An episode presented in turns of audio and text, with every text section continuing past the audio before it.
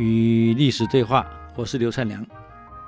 刚刚谈到这个上官桀父子联合盖长公主，联合上皇娘刘旦上书弹劾这个霍光，那霍光好像畏罪，他是畏罪是怕了嘛？啊，就躲在书房这个书画室不敢出来。再加上这些人在旁边给皇上拼命咬耳朵，你猜皇帝那年几岁？十四岁。念长安国中哎，才念国中啊，十四岁的皇帝，旁边这么多人咬耳朵怎么办？皇上下令招大将军，大将军进来了，跪在那里，帽子脱了，官帽也不敢戴了，磕头啊，老臣有罪啊，老臣有罪啊。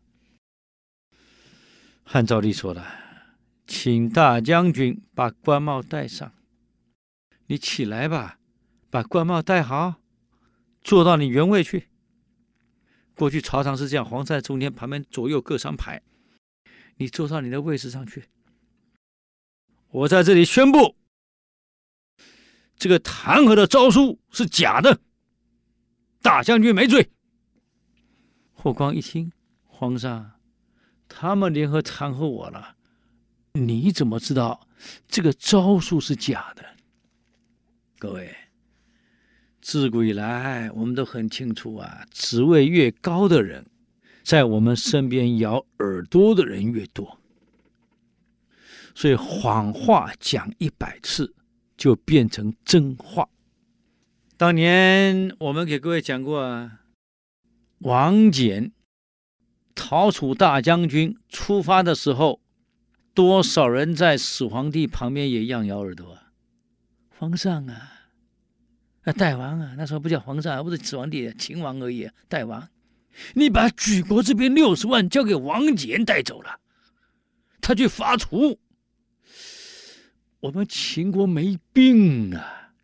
你全国六十万都交给他，他伐楚如果赢了，自立为楚王，在整边的楚国的部队，那都上百万了。一旦打回来，国君啊，我看我们秦国的国君就换人了。所以他们讲，以前当皇帝也不好玩呢，每天心里七上八下，兵权交给大将军带走了，国内没兵，这个将军如果忠心耿耿没事儿，万一就把这个部队把占为己有谋反怎么办？未来我们讲到宋太祖陈桥兵变，不也是一样吗？大兵带走了就反了嘛。所以始皇帝听完了什么感觉？他也很有脑袋呀。这个只能说王翦聪明。王翦走的时候要这个要那个，哎呀，要土地呀，要房子啊，要存款，什么都要。为什么？或者问他为什么你要这个？啊，你想想看，我把举国之兵带走了，一定很多人在皇上面前咬耳朵，说我在楚国自立为王，再带一兵打回去，那我自立为秦王了。国君要不信任我，脑袋岂不搬家？当时乐毅不就是这样？所以这个燕惠王继位后，就是因为这样，所以乐毅跑了嘛，让季节取代了乐毅嘛。同样的道理呀、啊，我为了让大王信任我，要田产，要房子，要什么，要这个，要那个，准备回去养老，让皇上知道我没有自立为楚王的意图嘛。才保了自己呀、同样的道理，一个任何领导人旁边都有人会咬耳朵，这个时候领导人的智慧就很重要了。你要去判断，昭帝才十四岁呀，他说这招数是假的，大将军你根本没罪，这是陷害。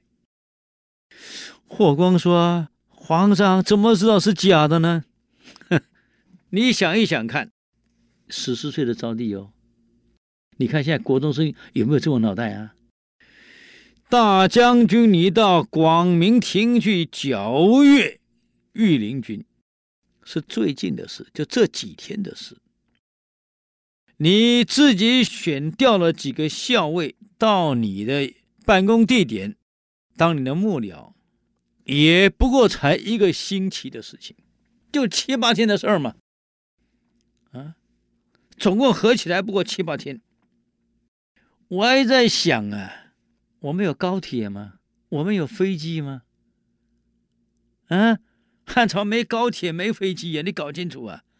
燕王的住所离我这儿千里之外，你就快马加鞭跑到燕王那去，啊，那也得一个月啊。奏折写完再送回来还要一个月，其来回得两个月，怎么可能一个礼拜燕王刘旦就知道你的行程，就知道你干了哪些事儿，还未写弹劾的奏折上来？你把我当白痴啊！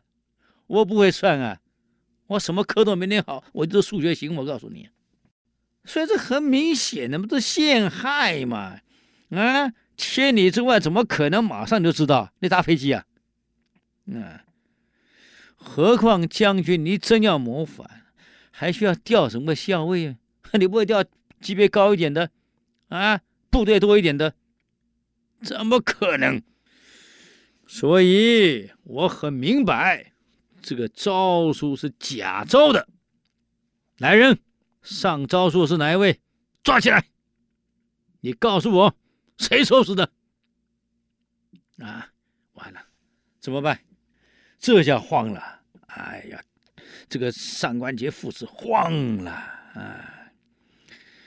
这个上诏书的一个被抓，一个逃亡，昭帝下令追捕，就这样把这些上诏书人斩了。斩了以后呢，上官桀等人害怕这个被他们。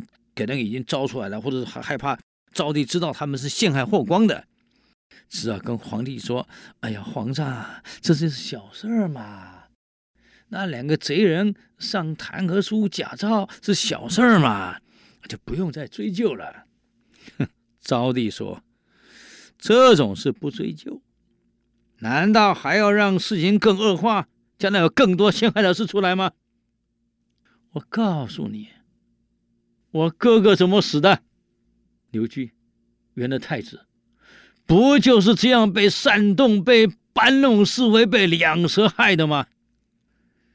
我今年才十四岁，如果我哥哥在还当皇帝，会当得更好。我知道他是个好哥哥，是个好人啊，就是被江充、苏文这些烂人陷害。难道上一朝的悲剧，这一朝要重演吗？嗯。这个事我不能不追究，何况大将军是先帝托付来辅佐我的忠臣，以后谁有再敢诋毁的、弹劾的，一概严惩。